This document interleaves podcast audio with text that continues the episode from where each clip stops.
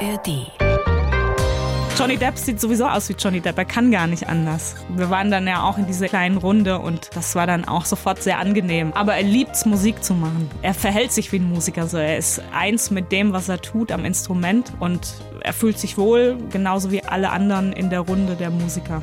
Die blaue Couch. Der preisgekrönte Radiotalk.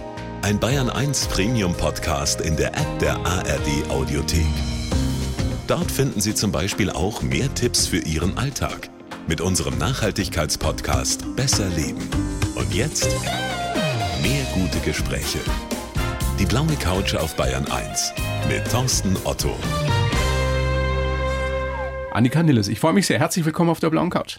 Hi, schön hier zu sein. Annika, fett, dunkel, wuchtig. Das hätte ich jetzt spontan nicht mit dir in Verbindung gebracht. Aber so beschreibst du deinen dein Drumstil, ne? Also dein, deine Art, Schlagzeug zu spielen. Ja, ja. Es kommt schon gut hin. Ich dachte kurz so, oh mein Gott, Ja. sehe ich so aus heute? ähm, nee, genau. So beschreibe ich meinen Stil eigentlich, ja. Aber ein krasser Gegensatz zu deiner äußeren Erscheinung. Ja, ja, dir man das so noch nie sagen. aufgefallen? nee, jetzt wo du es sagst, äh, ja, das ist genau das Gegenteil von dem, wie ich aussehe. Die Zeit hat mal über dich geschrieben. Ihr Stil ist klinisch sauber, jedoch sehr lebendig mit kleinen rhythmischen Geistesblitzen. Ah, Gefällt dir das? ja, das, das gefällt mir. Dieses klinisch sauber?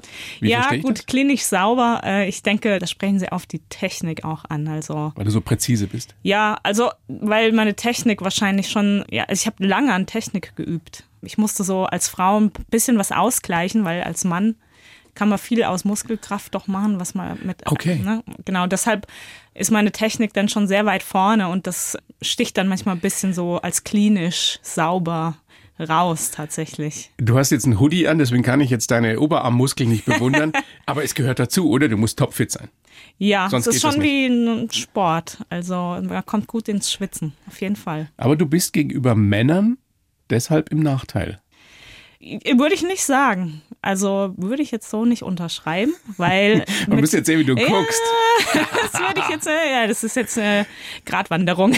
Weil? Nee, ähm, also ich würde es nicht so unterschreiben, weil als Frau kannst du schon genauso Schlagzeug spielen wie ein Mann. Aber man, man spielt anders, weil man halt einfach körperlich ja anders gebaut ist. So. Was ich auch mit Interesse gelesen habe in der Vorbereitung, Schlagzeug, hast du gesagt, hat viel mit Mathematik zu tun. Ja, es ist stark verbunden. Musik generell ist äh, stark Schon, ja. verbunden. Aber warum an- gerade Schlagzeug? Es ist nicht nur Schlagzeug, es ist äh, wirklich generell eigentlich alle Instrumente, weil Harmonien auch mit Mathe verbunden sind. Also wenn man es mal ganz theoretisch aufrollt, ist das so. Man kann sich viele Sachen aufdröseln und erschließen, wenn man ein bisschen mathematisches Verständnis hat. Mhm, Das Dann- geht mir jetzt natürlich zum Großteil ab. Deswegen habe ich das eher darauf bezogen. Ich habe mich gefragt, also zählst du im Kopf immer oder ist das bei dir automatisiert? Nee, ich zähle nicht beim Spielen, aber beim Üben äh, war mir das schon sehr oft äh, hilfreich tatsächlich. Ja, da zählt man schon mal jeden Schlag mit am Anfang, wenn man was Neues übt. Aber jetzt nicht mehr. nee. Lach mich nicht aus. Ich spiele nicht Schlagzeug, deswegen frage ich so blöd. Ich meine, mir sitzt eine der besten Schlagzeugerinnen der Welt gegenüber. Du bist gerade wieder nominiert auch für den Deutschen Jazzpreis. Im Mai bist du in England mit Eric Clapton und Friends unterwegs. Also dieses Tribute-Konzert für die Legende Jeff Beck, mit der du auf Tour warst letztes Jahr, als er noch gelebt hat. Mit dabei eben auch Johnny Depp damals. Kneifst du dich eigentlich manchmal noch, was dir alles so passiert, mit wem du spielst, auf welchem Niveau du inzwischen bist? Ja, irgendwann wird alles ein bisschen alltäglicher und es ist dann irgendwann auch normal und auch die Leute um einen rum sind dann irgendwie normal. Deshalb, ähm, wenn du das jetzt alles so zusammenfasst, dann denke ich mir auch gerade, okay, Eine krasse Alte. ähm, eine krasse Alte.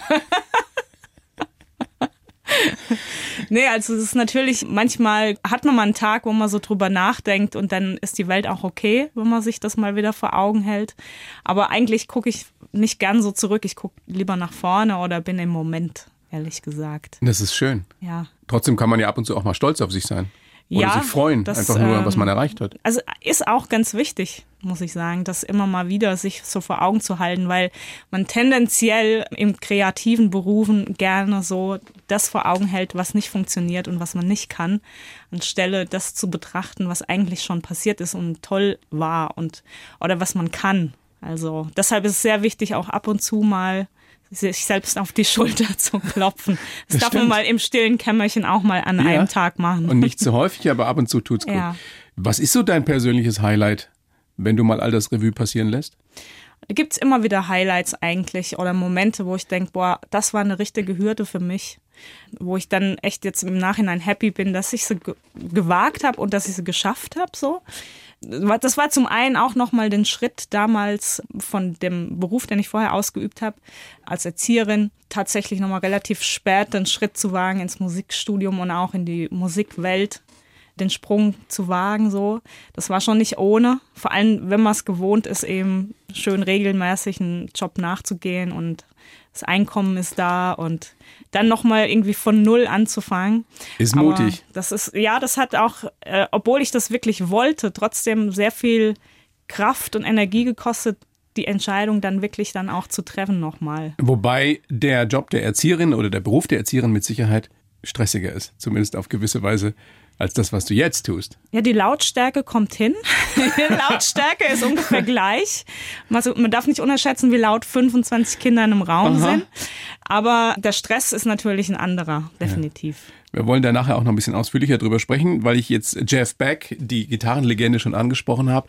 Wollen wir mal kurz reinhören, wie du auf der Welttournee letztes Jahr mit ihm zusammen performt hast. Ja, sehr gern.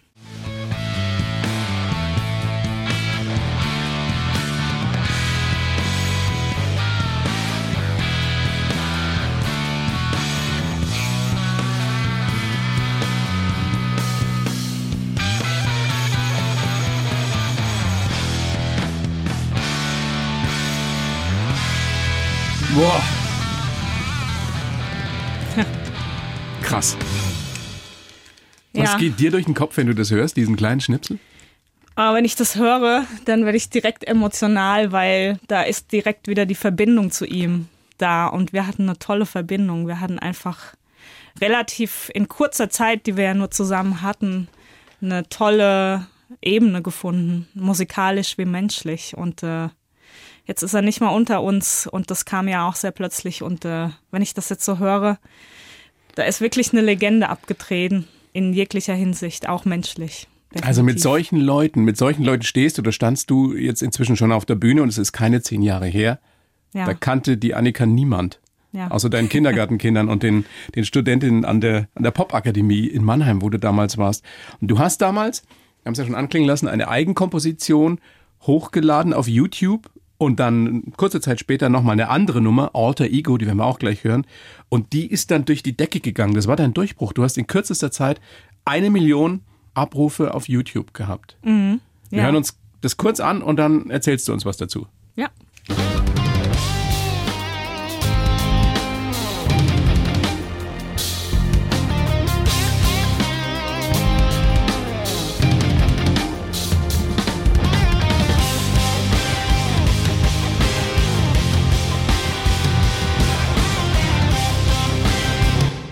Fett.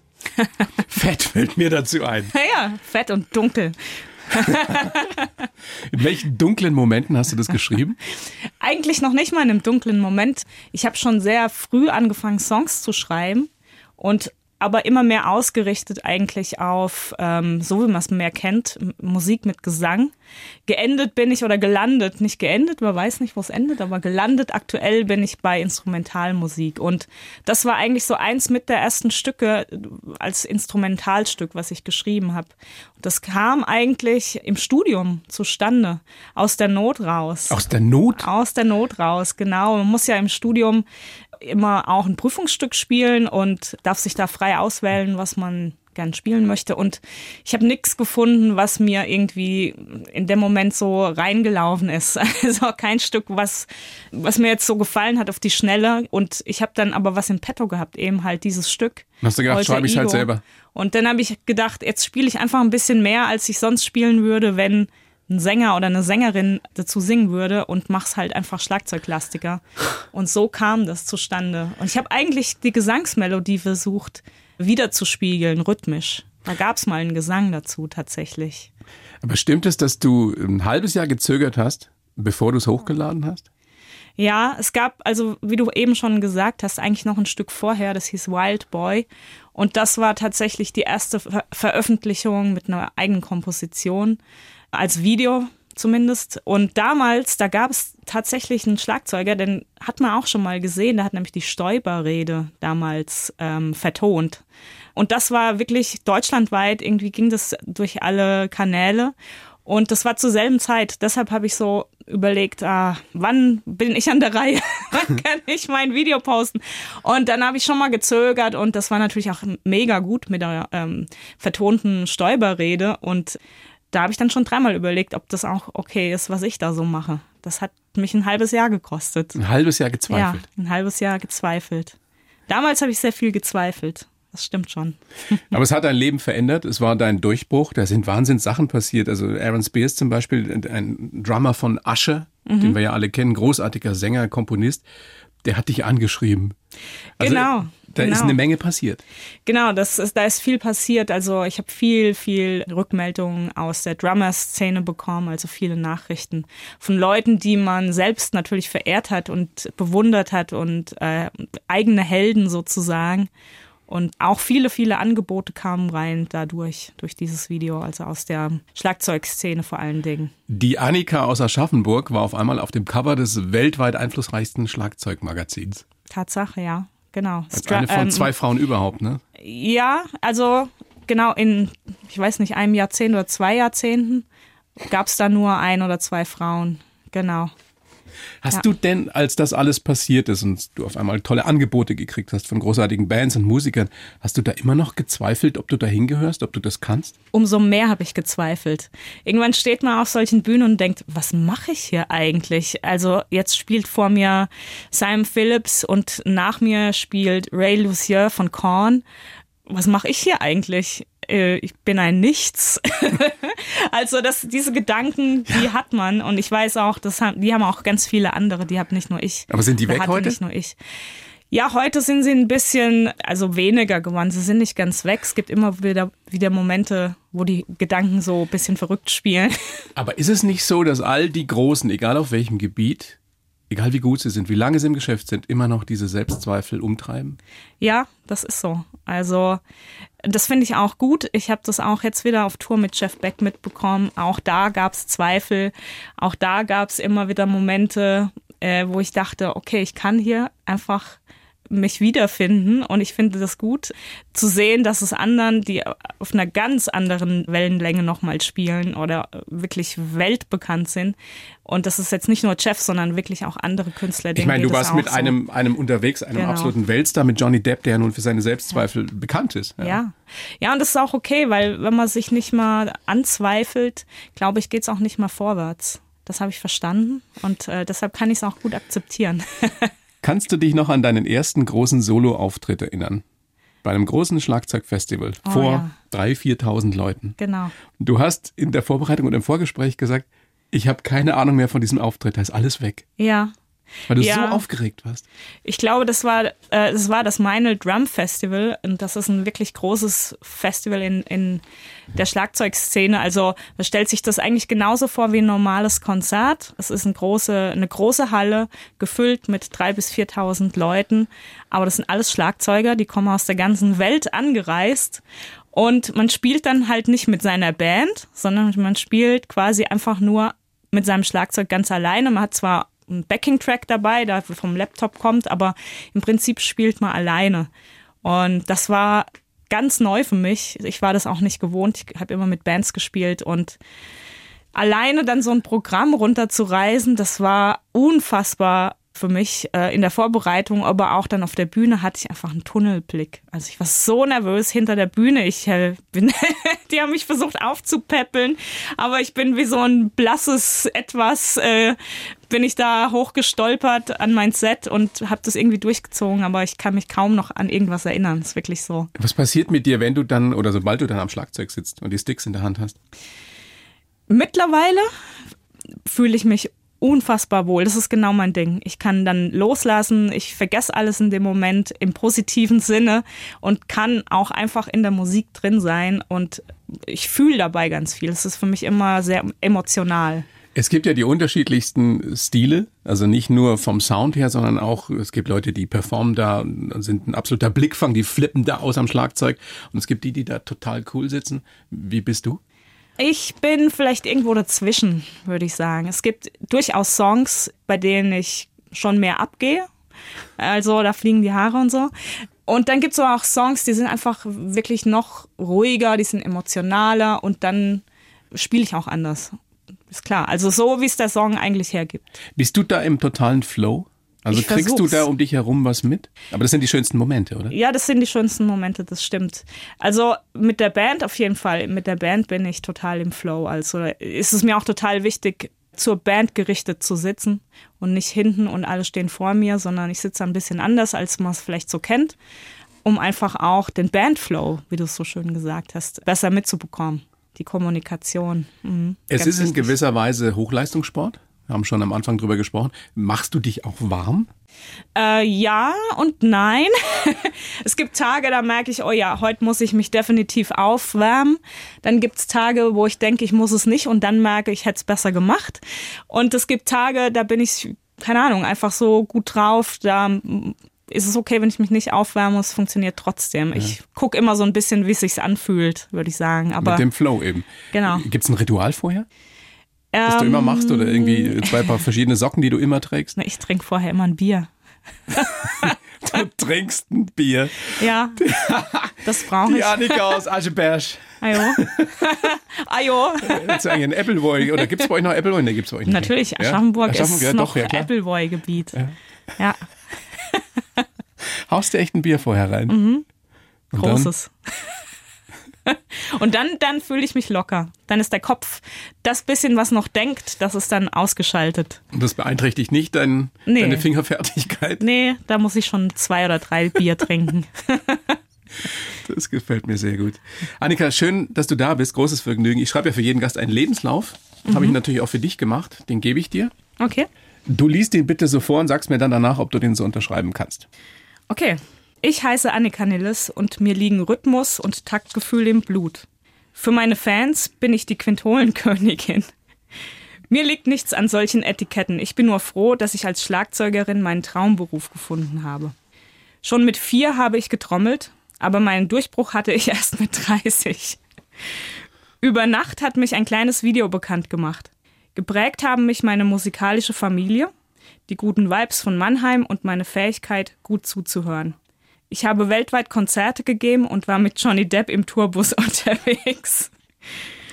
Glück bedeutet für mich Zufriedenheit. Und um die zu erreichen, gehe ich es auch weiterhin entspannt an. Immer ein Schritt nach dem anderen. Ja, ich kann es ich kann's schon so unterstreichen. Worüber lachst du so? Vor allen Dingen, ich war mit Johnny Depp im Tourbus unterwegs. Ja, das stimmt doch. ja. Ja, das, stimmt schon. ist ja wirklich eine fantastische Geschichte. Also die Jeff Beck Welttournee und die Legende geht, irgendwann bei einer Probe stand auf einmal Johnny Depp vor der Bühne. ja. Hast du den gleich erkannt?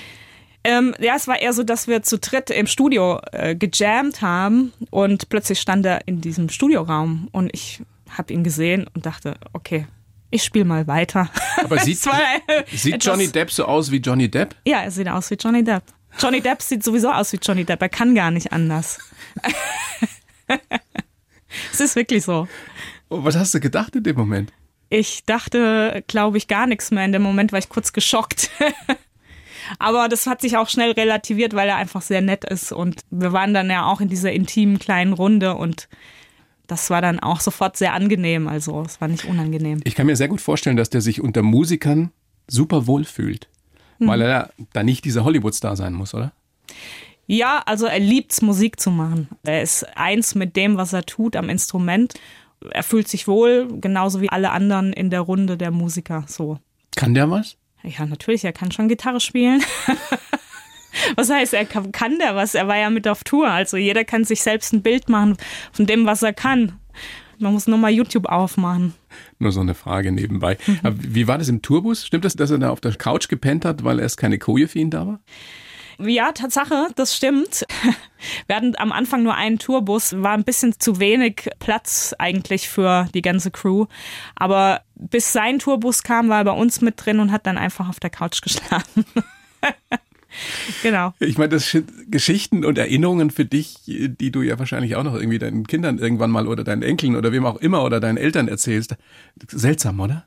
Was eine kuriose Welt. Ja, es ist schon im ersten Moment irgendwie kurios, aber man gewöhnt sich an alles und äh, wie gesagt, nach zwei, drei Wochen war auch das normal. da schläft jetzt Johnny, schläft unten auf dem Johnny schläft äh, unten. auf der Couch, ja. Mit dem kann man, glaube ich, auch einen guten Bier trinken, oder? Genau, wie mit allen anderen. Lass uns einfach mal gucken, wie du so geworden bist, wie du, wie du heute bist.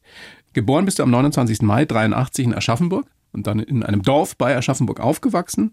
Am 29. Mai 83, das heißt, du wirst jetzt 25. 25 Genau. demnächst. ist diese Zahl äh, 29 plus, äh, die, also ist 40 ein Thema? Ein bisschen schon. Ähm, ich versuche es noch zu unterdrücken, weil ich habe ja noch ein bisschen Zeit. Und äh, ich vermeide auch, dass über mich gesagt wird, du bist ja jetzt schon fast 40. Nein, ich bin noch 39. Aber ist das für dich als Frauenthema oder für dich als Schlagzeugerin? Hm, das ist eine gute Frage. Ich glaube, ich kann es gar nicht so trennen, ehrlich gesagt. Als Schlagzeugerin oder als Musikerin, ich habe immer so ein bisschen das Gefühl, dass man als Frau äh, in der Musikszene so ein Ablaufdatum hat. Okay. Also vielleicht liege ich da auch falsch oder vielleicht haben da andere andere Erfahrungen, aber ich habe so ein bisschen das Gefühl, so als Mann kann man schon relativ lange überleben in dieser Szene und noch lange auf der Bühne stehen, auch mit jüngeren Leuten. Als Frau kenne ich niemanden, der das macht. Also Woran es gibt nicht das? wirklich ein Vorbild sozusagen, wo man sagen kann, oh, bei der funktioniert's ja auch gut. Hm, Jetzt eine 60-jährige Schlagzeugerin würde mir auch nicht einfallen. Ja, also es gibt da schon ein, zwei, aber das war's dann. Warum ist das so? Ja, es gibt einfach noch nicht so viele Frauen am Schlagzeug, dass man sagen könnte, ja, hier gibt's ja zehn an der Hand, guck doch mal, da funktioniert's. Es ist halt immer noch ein sehr männerdominiertes Instrument. Und grundsätzlich kann es sein, dass es ein ähnliches Problem ist wie bei Schauspielerinnen, dass die einfach ab einem gewissen Alter nicht mehr so gefragt sind, weil das Aussehen bei Frauen komisch ist, aber was leider so ist, immer noch eine größere Rolle spielt. Es ist auf jeden Fall ein Gedanke, der so, ähm, muss ich ehrlich sagen, natürlich im Hinterstübchen irgendwo mitschwingt. Auch weil es halt einfach keine Erfahrungswerte gibt. Also es, wie gesagt, es gibt kein Vorbild, wo man sagen könnte, ja, mach dir keine Sorgen, es guck doch mal hier und da und dort, funktioniert doch. Deshalb äh, kommen solche Gedanken immer mal wieder. Ist das denn überhaupt ein Thema, weil du vorhin ja schon angesprochen hast, die, die, die Muskelkraft, die logischerweise eine Rolle spielt. Wie lange kann man auf diesem Niveau, auf dem du trommelst, äh, das machen? Ich glaube, das ist wieder ein anderes Thema. Ich glaube, das funktioniert lange. Gerade wenn man technisch, ähm, wenn das funktioniert, also wenn man da ganz fit ist und eben halt nicht so viel aus Muskelkraft spielen muss, dann kann man das, glaube ich, relativ lange machen. Deine Eltern sehr musikalisch? Papa war Hobby oder ist Hobby-Schlagzeuger, die Mama Gitarristin, also eine musikalische Familie. Und äh, die Legende geht, mit vier hast du schon getrommelt, stimmt das? Ja, so ungefähr, ja doch. Also ich kann mich auf jeden Fall an keine Zeit ohne Schlagzeug erinnern. Also ich bin wirklich damit groß geworden und die erste Erinnerung muss mit vier gewesen sein. Ich müsste das mal abfragen bei den Eltern, aber es muss so vier, fünf gewesen sein. Da kann ich mich erinnern, dass ich mit so einer kleinen Marschtrommel von meinem Papa irgendwie im Hof saß und dann da irgendwie Action gemacht habe und die kam dann auch gleich rausgerannt, weil es war wohl sehr früh morgens. aber das war so der Einstieg in das Ganze. Wann war klar, dass es mehr als nur ein Hobby sein könnte, würde? Und mir war das schon sehr lange klar, eigentlich von Anfang an. Aber meine Eltern, äh, die haben da erst nochmal einen Riegel vorgeschoben. Aber ich wollte eigentlich einfach immer nur Schlagzeug spielen. Was ist das, was dich bis heute am Schlagzeug so fasziniert? Kannst du das in einem Satz sagen? Es ist definitiv die Energie, die das Instrument einem zurückgibt. Also ich stehe sehr auf Energie in der Musik. Auch beim Anhören von Musikstücken. Ich liebe es, wenn eine Musik eine gewisse Energie hat. Und das Schlagzeug hat diese Energie auch als Instrument. Die gebe ich rein und aber die bekomme ich auch wieder zurück. Wie kaputt bist du nach so einem dreistündigen Konzert? Ähm, ich bin schon ein bisschen platt, aber es kommt wirklich ein bisschen auch drauf an, auf verschiedene Umstände. Also manchmal gehe ich auch von der Bühne und fühle mich noch total fit und so, jetzt gehen wir nochmal irgendwo hin.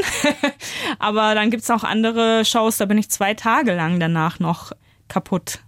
Es kommt immer ein bisschen auf die Musik an, die man gerade spielt und das Venue, wie heiß es ist. Also es ist ja wie im Sport auch, wenn es ein heißer Tag ist auf dem Rasen, fällt man schon nach einer halben Stunde gefühlt um.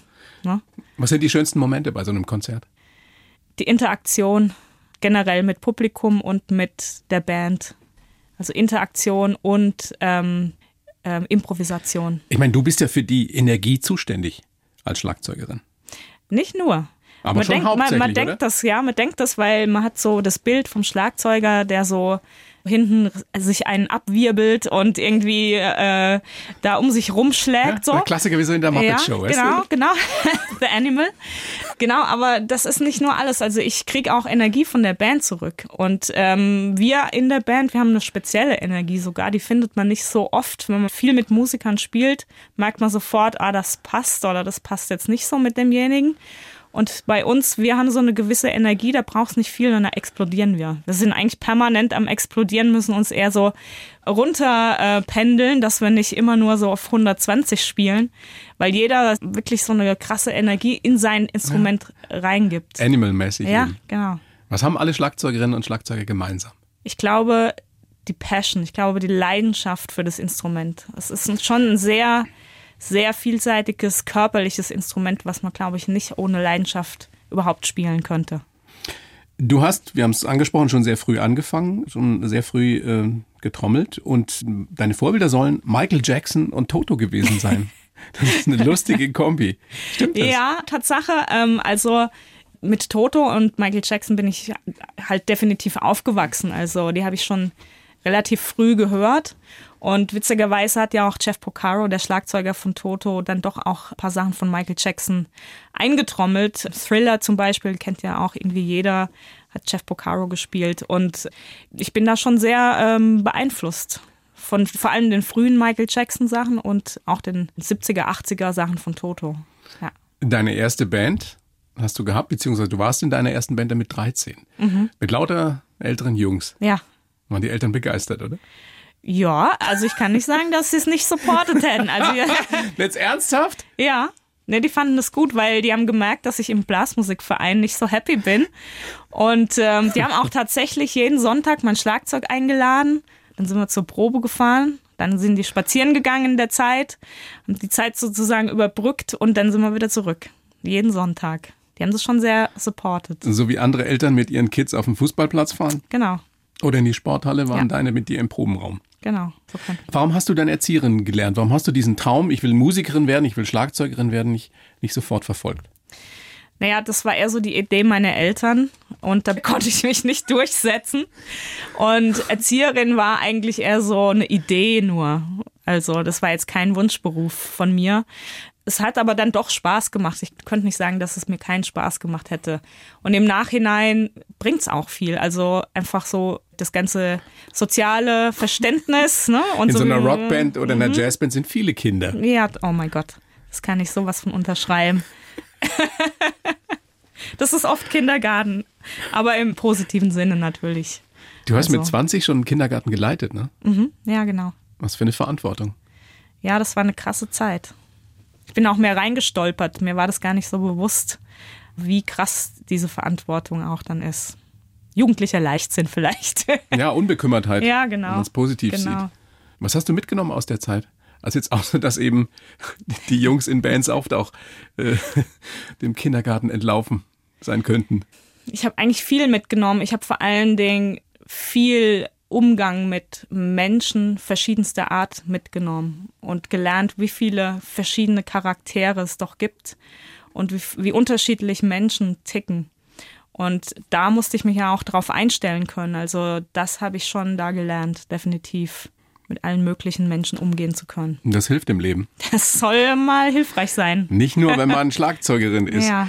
Du hast dich dann mit Mitte 20, Ende 20 an der Popakademie in Mannheim beworben. Das ist ja nun wirklich relativ spät. Du warst da auch mit die Älteste überhaupt?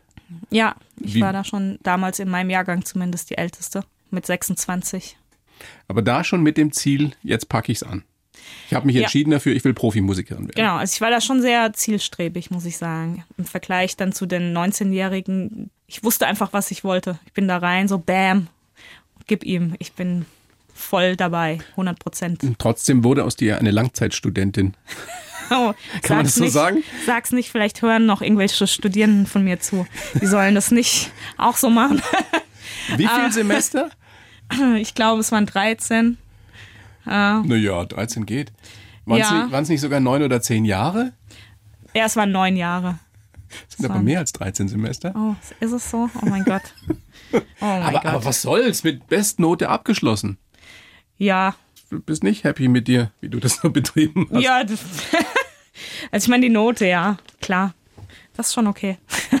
Würdest du es nochmal so machen? Ich würde es wieder so machen, weil einfach die Karriere dazwischen kam. Natürlich, ich würde mich jederzeit wieder so entscheiden. Du hast 365.000 Fans inzwischen auf Facebook. Auf Insta weiß ich gar nicht wie viel. Auf YouTube Millionen Abrufe. Das ist ja im Endeffekt auch schon ein eigenes Business. Bist du sowas wie eine, eine Drum-Influencerin? Oh, das Wort Influencer, das taugt mir gar nicht im Kreativ-Musikbereich. Es gibt auch sehr kreative Influencer. ja, und man sagt ja auch mittlerweile zu äh, Musik schreiben als Songwriter, man ähm, bereitet Content auf. Das ist schrecklich, ja. Das ist schrecklich, oder? Also ich schreibe immer noch Musik und spiele Musik. Und ähm, so würde ich es auch bezeichnen. Ich weigere mich da so ein bisschen. Aber mein, also ich würde auch sagen, mittlerweile ist es noch ein bisschen anders. Zu meiner Zeit ist es ja auch schon wieder zehn Jahre her. Ähm, war das noch was anderes. Auf YouTube oder Facebook oder Instagram. ja. Heute gehört es dazu. Zum Business. Ja, I know. Du, bist, du hast was herrlich altmodisches irgendwie. ja, Trotz deines zarten Alters. ich bin ja auch schon fast 40. Naja, komm. 80er geprägt, definitiv. Ist das ein Ding eigentlich? Ich meine, du hast wahrscheinlich viel mit Anfang 20-jährigen Musikerinnen und Musikern zu tun, oder? Bist du für die schon so die, die, Omi? die Omi? Nee, ich glaube noch nicht. Gib mir noch fünf Jahre, dann ist es vielleicht so. Denn es ist doch ein, ein sehr äh, jugendorientiertes äh, Geschäft, oder? Ja, also es ist auch echt gut, sich so mit ganz vielen jungen Menschen. Ich jetzt, rede- jetzt rede ich altmodisch, ja. ja ne? Aber ähm, ich merke einfach so, ich fühle mich ja selber noch wie 20. Deshalb, Okay. ich, mir fällt es eher schwer, mich abzusondern und mich als Dozentin oder so zu sehen. Ja, bist du aber. ja, aber es ist manchmal nicht Du, einfach. bist du da Frau Professorin? nee, Sondern? ich bin Duzen die, die, Annika. Mhm. duzen die dich alle? Echt? Ja, gut, unter Musikern. Auf Tour bist du auch wieder mit deiner eigenen Band. Ja, Äh, in Bayern bist du am 7. August beim Jazz and Blues Festival in Bamberg. stimmt, ja. Und im November, habe ich gelesen, bist du in Regensburg und Rosenheim. Ja, Mit wem würdest du gerne mal auf Tour gehen? Also gibt es so, so einen Musiker oder eine Musikerin, wo du sagst, mit der, mit dem, dafür würde Ja. ich vieles liegen lassen? Ich würde, glaube ich, für John Mayer viel liegen lassen. das ist wirklich so einer meiner Lieblingsmusiker, Gitarrist und Sänger, sehr guter Songwriter. Und ähm, ich stehe auch total auf seine Musik. Also das wäre für mich schon so ein kleiner Traum noch. Absoluter Weltstar. In Deutschland leider nicht so der Superstar, wie er es verdienen würde. Ne? Ich glaube, er spielt einfach hier auch nicht oft. Er kommt nicht oft nach Deutschland. Aber er ist schon einer meiner großen Heroes, musikalisch gesehen. Könntest du den jetzt einfach anrufen oder anschreiben und sagen, hey John, äh, äh, this is Annika, I want, want to play with you? Wenn ich seine Nummer hätte, würde ich es vielleicht mir überlegen. ja, also kannst, du würdest du die kriegen über irgendwelche Plattenfirmen und so weiter? I don't know. Nein, ich würde natürlich halt. nie tun. Warum denn nicht? Du du wartest jetzt, bis John bei dir anruft. Klar. Versuch ist es wert. Aber bist du da wirklich immer noch so zurückhaltend? ja, bin ich schon. Ich würde nie irgendwo anfragen. Weißt du was? Das ist so ein typisches Klischee. Aber wenn jetzt hier ein Weltklasse-Drummer sitzen würde, der würde niemals sagen, ach, ich rufe doch den nicht an. Ja, es mag sein. Ich erfülle manche Klischees schon. Nein, aber ich, also mich wundert es einfach nur, wenn jemand so gut ist in dem, was er tut, Weltklasse ist, Mhm. dass man dann so, so vorsichtig trotzdem ist bei sowas. Und ja, was so stimmt, den rufe ich doch jetzt einfach mal an oder schaue, dass ich seine Nummer kriege. Nee, das würde ich nicht tun. Habe ich aber noch nie gemacht in meinem Leben. Weil die Sachen immer so passiert sind. Ich würde nicht sagen, dass sie so passiert sind. Ich habe mir vieles schon wirklich so sehr erarbeiten müssen. Und dann passieren Dinge. Und ähm, ich arbeite halt weiter und vielleicht passiert dann wieder was. Das ist diese Mentalität Schritt für Schritt. Ja, Eins nach dem anderen. genau. Bist du ein zufriedener Mensch? Ja, ich bin zufrieden, definitiv. Wenn es nicht so wäre, würde ich dran arbeiten. Das fand ich sehr weise, dass du das gesagt hast. Glück ist für mich Zufriedenheit. Weil viele wollen ja immer diese, diese ekstatischen, euphorischen Momente und, und leben dafür auch. Aber Zufriedenheit ist, finde ich auch, was wesentlich Erstrebenswerteres auf Dauer. Jeder will ja irgendwie zufrieden sein. Das ist das, wonach sehr viele streben und deshalb ist es auch das, was einen glücklich macht. Was auch immer es ist. Und bei dir ist es das Schlagzeug. Genau. Wenn wir jetzt mal so, so fünf Jahre nach vorne gucken, was machst du dann? Dann toure ich hoffentlich auf der ganzen Welt mit meiner Band. Nein, mit John Mayer. Und äh, noch an der Seite kann ich noch so eine Side-Tour äh, mitspielen bei John Mayer vielleicht. On the Annika, side. ich wünsche dir, dass das genauso kommt, wie du dir das vorstellst. Und ich finde es klasse, dass du sagst Step by Step und nicht irgendwie Sachen überstürzen. Vielen herzlichen Dank für das Gespräch. Sehr gern. Ich wünsche dir alles Gute, bleib gesund und dann bis zum nächsten Mal. Ja, Dankeschön. bitte. Die Bayern 1 Premium Podcasts. Zu jeder Zeit, an jedem Ort. In der App der ARD Audiothek und auf bayern1.de. Bayern 1 gehört ins Leben.